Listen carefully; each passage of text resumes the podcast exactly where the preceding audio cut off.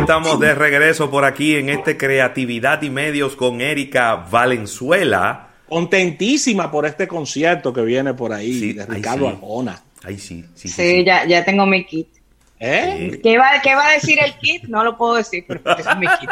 Pero muy, hey, Erika, pero muy querido Arjona aquí por las damas, ¿eh? Hay que decirlo. Y los caballeros también. Sí, sí, sí, sí. Claro, claro, claro. Totalmente, totalmente. Claro que sí, es verdad.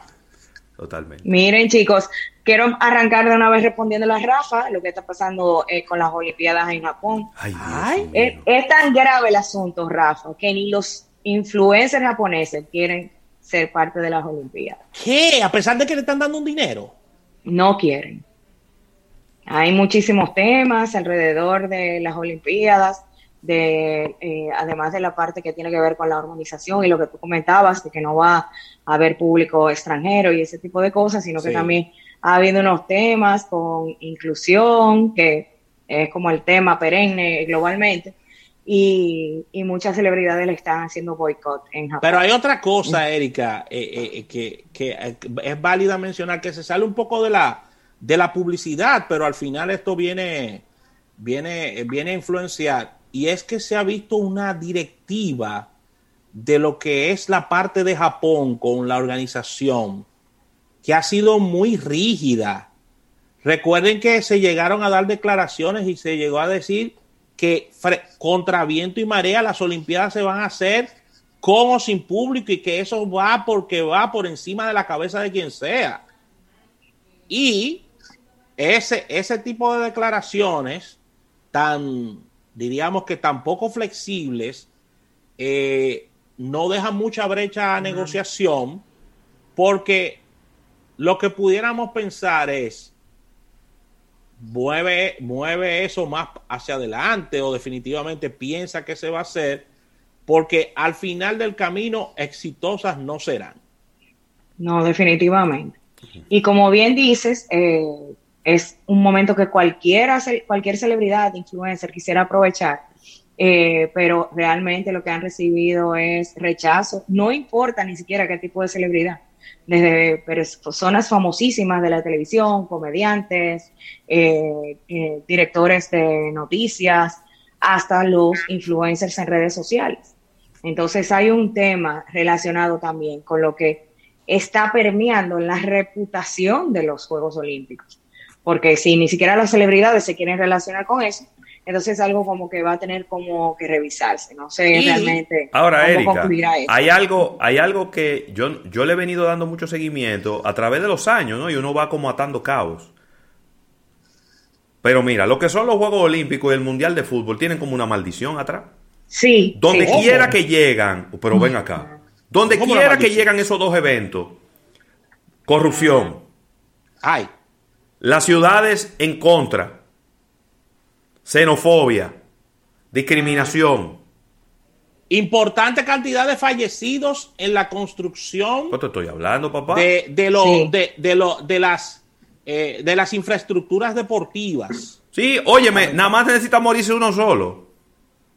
Uno solo. Y lo eh, ponen como que fueron mil personas. Porque es. en Brasil se murieron muchos, Roberto. Está bien, pero ¿y cuando lo hicieron en China? Ay, no. Exacto. Y cuando lo hicieron en Rusia. Eh, lo que te quiero decir es que, mira, Juegos Olímpicos de verano, Juegos Olímpicos de invierno, Mundial de Fútbol, siempre está rodeado de mucha controversia, de mucha mala prensa, de mucho tema de reputación. ¿Por qué? ¿Por, qué siempre están tan rodeados de tan mala reputación, Erika? Estos eventos deportivos que supone que son para unir a los países y, y demás. ¿Qué es lo que ocurre?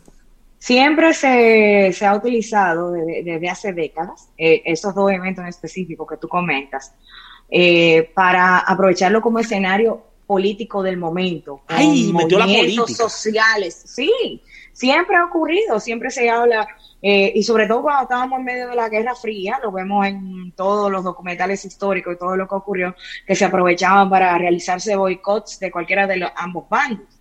Entonces, eh, siempre hay un tema alrededor de eso, porque confluyen muchas naciones y, y los ojos del mundo están sobre ese evento en específico.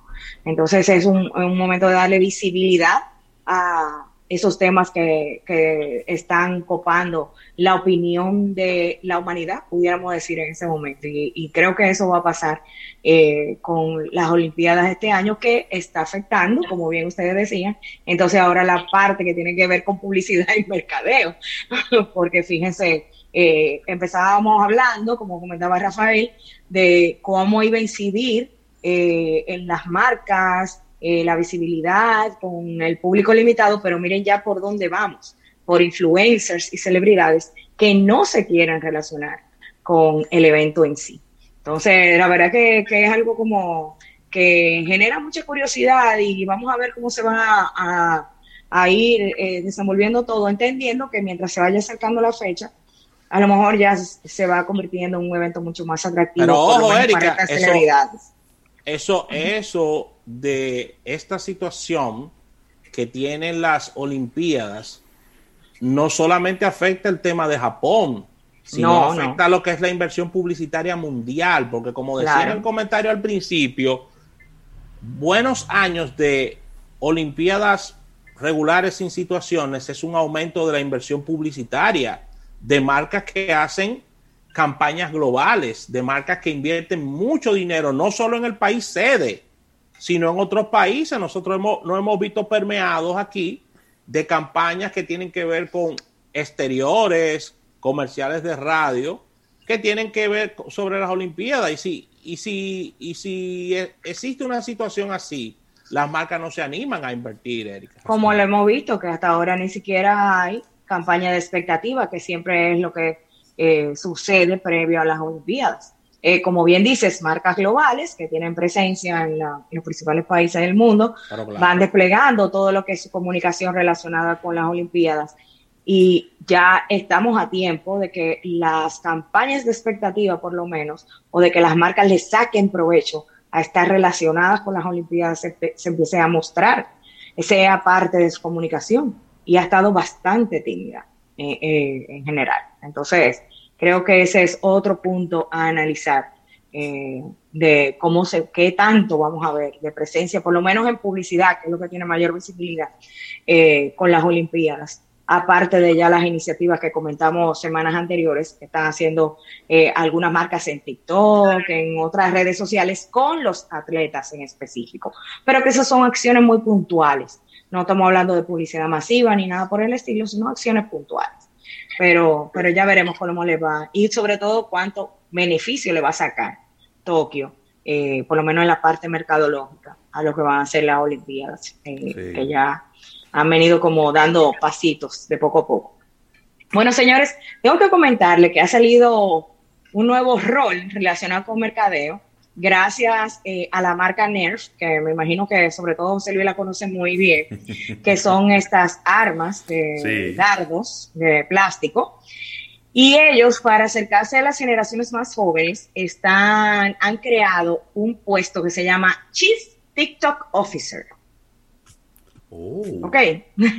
que es para... Eh, Sí, Chief TikTok Officer. Es un puesto que es temporal por tres meses y realmente es parte de un concurso a través del cual influencers en TikTok van a poder desplegar sus ideas relacionadas con Nerf. Entonces, la persona que resulte ganadora va a tener ese rol por tres meses con un sueldo nada, eh, que es bastante atractivo de 10 mil dólares al mes. ¿Ok? Entonces, eh, ya está, eso se está desplegando en los diferentes medios, sobre todo donde están en el mismo TikTok, donde están estos influencers para que generen eh, información relacionada con Nerf. Chief TikTok Officer. Ya vamos a ver qué otras marcas le va a dar eh, seguimiento a este tipo de iniciativas y cómo a lo mejor eso se convierte eh, ya en un puesto formal dentro de una estructura de marketing eh, en las empresas y sobre todo en las marcas globales que van dirigidas a la generación Z. Otra cosa también que salió a relucir fue un estudio que realizó la revista Adweek la semana pasada, donde estuvo preguntándole a los consumidores qué tanto ellos quieren que las marcas se involucren con el tema de las vacunas. Y algo que quedó bastante claro es que el 60%, oigan esto, 60% de los consumidores esperan que las marcas tengan un rol activo frente al tema de las vacunas. Que se relacionen y relacionen su comunicación directamente a que las personas eh, se puedan, se sientan incentivadas a vacunarse. Esto es un dato bastante importante, sobre todo para las marcas que son un poco más tímidas, para entrar con algunos temas en específico, que a lo mejor dicen yo no tengo nada que ver con el tema salud ni nada por el estilo, pero sin embargo ya es algo que espera el consumidor, que las marcas tengan un rol más activo relacionado con el tema de las vacunas. Claro, solo, solo quizás hacer la acotación, Erika, de las marcas que revisen eh, las leyes de cada país con relación ah, claro. hacia hasta dónde pueden llegar, qué pueden hacer con relación al tema de las vacunas, porque en el caso específico de la, de la República Dominicana, quiero hablar de la República Dominicana, no de otros países, la vacuna tiene que ver exactamente con el gobierno, ¿eh? o sea, es una labor que está haciendo el gobierno, el sector privado no puede vacunar ni, ni bueno, Erika Valenzuela está vendiendo vacunas en su no, pero puede, pero puede promover que la gente se vacune. Exactamente, pero vuelvo y te repito que revisen la parte legal también de ver hasta dónde puede llegar, porque a veces las marcas quieren hacerse las más graciosas eh, y se les va la mano a veces. Sí, y bueno, y hablando de marcas graciosas, no sé si ustedes vieron la publicación que hizo Burger King Chile relacionado con el ya solucionado problema del canal de Suez, donde colocaron un double walker que estaba entorpeciendo el canal de Suez. Hicieron un montaje diciendo de que a lo, mejor, a lo mejor lo hicimos muy grande. Y bueno, la reacción de muchas personas fue esa misma que tuvo José Luis ahora mismo. Pero también llegaron otras personas que no estaban muy contentas, sobre todo las que estaban muy preocupadas en cómo iba a afectar la economía mundial el que estuviera ocurriendo eso en el canal de Suez. Entonces, eh, nada, son riesgos que sobre todo ya Burger King nos tiene acostumbrados a tomarse esos riesgos y a que, nada, esperen a ver cómo reaccionan las personas. Los recordamos con recientemente con lo que pasó el, Día Internacional de la Mujer, con lo que las mujeres correspondían estar en la cocina y todo lo que eso Pero yo te voy a decir una cosa también, Erika. ¿Qué puede hacer Burger King?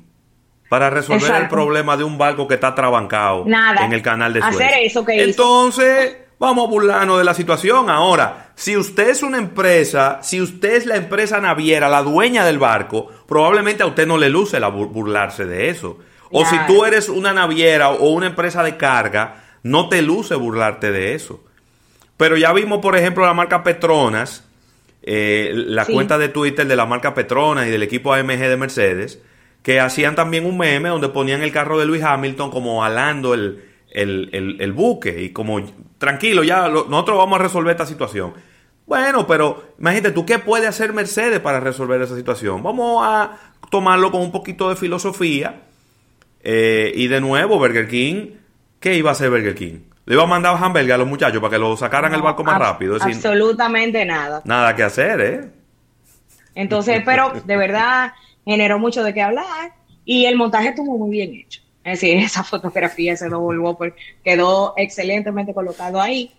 Y de nuevo, ellos lo que buscan, y nos, lo ha dejado muy claro, todo, creo que en los últimos tres años, cuatro años, que Burger King lo que quiere es generar conversación alrededor de la marca y hace ese tipo de cosas que sean disruptivas, atrevidas, arriesgadas, eh, para esperar la reacción de las personas y va muy de la mano de lo que es su rol, que lo tienen bastante claro. Eh, entonces, no es, no es nada fuera de lo común para esa marca. Diferente hubiera sido una marca que nunca hubiera tenido ese estilo y se comunica de, esa forma, pero Burger King lo tiene todo permitido. Otra marca que ha hecho algo que realmente a mí me llamó la atención, porque les voy a confesar que yo no, sabía, yo no sabía que esto existía, la mayofobia. Yo no sé ustedes, pero... La mayofobia. Sí, eso está en el Urban Dictionary, yo no sabía que eso existía. ¿Que eso miedo a la, mayonesa? Es exactamente el miedo a la mayonesa, como dijo José Luis. Entonces, Kraft, es, y es algo real, que la gente, hay personas que lo padecen, es decir, tú no puedes ponerle mayonesa a, un plato, a, no, no vamos a decir algo tan sencillo como un sándwich, es decir, imagínate una tuna con mayonesa, porque se ponen graves. Y yo creo que es algo que debe ser eh, similar a alguna persona que padecen, le llamaríamos cebollofobia o algo así, ¿verdad? Cebollafobia pero bueno, eh, Kraft ha sacado una serie de comerciales con una especie de experto, hablando de que la solución a la mayofobia es un kit que acaba de lanzar Kraft, donde en alrededor de cuatro meses te van a estar enviando, eh, lo primero que te van a enviar es un sachet eh, el primer mes para que tú te vayas acostumbrando al sabor y uh. luego van a ir creciendo eh, los formatos del producto para mientras tú te vas acostumbrado. Pero esto va acompañado también de un antifaz, por si a ti parte de lo que es tu fobia que tú no quieres ver, tú no quieres ver la mayonesa, en lo que te acostumbras al sabor. También viene con un, clip de colgar la ropa para taparte la nariz, para que también si te molesta un poco eh, o, o, lo que te da miedo es el, el olor, también te vayas acostumbrando a eso. Pero en conclusión, lo que son las piezas de los comerciales y los videos están bastante jocosos. Y le va a llamar la atención a más de una persona, inclusive a los que tienen mayofobia. Entonces, lo que está invitando esto es a que los que aman la mayonesa se lo envíen a los que tienen mayofobia. Porque ellos dicen que nada más hay dos tipos de consumidores. Los que adoran la mayonesa y los que todavía no saben que adoran la mayonesa. Entonces, la verdad que eh, ha sido algo que hasta ahora ha llamado muchísimo la atención, a la gente se le ha encontrado bastante gracioso. Y fíjense, es una manera diferente de tú impulsar un producto que tú dirías, bueno, pero se cae de la mata, ¿en qué lo vamos a utilizar? Eso va a acompañar platos, vamos a buscar otro tipo de usos, pero, de una manera diferente. La mayonesa necesita este tipo de cosas porque la mayonesa ha sido de los productos más atacados con el tema de la... ¿Cómo? de aumento de peso, de temas calóricos, independientemente de que existe la mayonesa light, pero la mayonesa es de lo es de lo que ha sido más, eh, diríamos que contraatacado con relación a todo este tema de una de una alimentación balanceada, porque se dice que es de lo que más produce eh, engorde, eh, aumento de peso, todo esto. Así es, así es. Y bueno, siguiendo con el tema de las marcas relacionadas con comida, eh, tenemos que hablar también de una acción que realizó Pizza Hut este sábado. Como ustedes saben, desde hace varios años, el último sábado de marzo es el sábado donde se conmemora la, la hora de la Tierra, donde se invita a que el planeta completo apague sus luces por una hora. En este caso, Pizza Hut también basándose en lo que en la cantidad de energía que consumimos cuando nosotros estamos conectados a internet. En algunos países realizó la siguiente iniciativa, que por tú desconectarte de Wi-Fi y también de la data de tu celular por una hora, te iban a regalar una pizza. Pero para ellos confirmar que esto era cierto, tenías que hacer una serie de movimientos a través de un portal que ellos habilitaron que se llamaba The Offline Hour. Entonces, esto fue algo bastante comentado, eh, sobre todo las personas que entraron para tratar de ganarse las pizzas, pero creó lo que es awareness, comentarios alrededor de lo que es la hora del planeta. Que recuerden que el año pasado fue también un sábado bastante difícil porque estábamos en plena pandemia y todo el mundo estaba en confinamiento. Entonces, cuando estamos en medio de este tipo de temas, eh, la hora del planeta queda yo creo que no en un plano secundario, no terciario, en uno de los últimos planos. La gente no, no, no está tan pendiente de este tipo de cosas. Pero una marca como Pizza Hut entonces se atrevió a realizar este tipo de iniciativas y realmente tuvo bastante alcance a través del Internet con algo tan puntual como era sumarse eh, a la hora del planeta y con un tema que las personas lo veían como que era solamente relacionado con las luces que iluminan el planeta, pero sin embargo es un asunto de consumo de energía y en este tema en específico entra lo que nosotros consumimos con Internet y lo que eso representa entonces en la energía que consume el planeta. De nuevo, eh, una manera muy diferente de llamar la atención eh, y las marcas atreviéndose en este momento a salirse del tema que tiene que ver con coronavirus, salud y ese tipo de cosas. Otra marca que también ya está cada vez más. Vamos a, hacer, vamos a hacer una pequeña pausa. De un, la última. De un, break, de la ultimita que tenemos pendiente y, venimos de inmediato. Y disculpa. no, y volvamos para ver a hombres lavando. ¿Hombres lavando? Sí. Ay, Dios mío, qué pesadilla. Venimos ahora.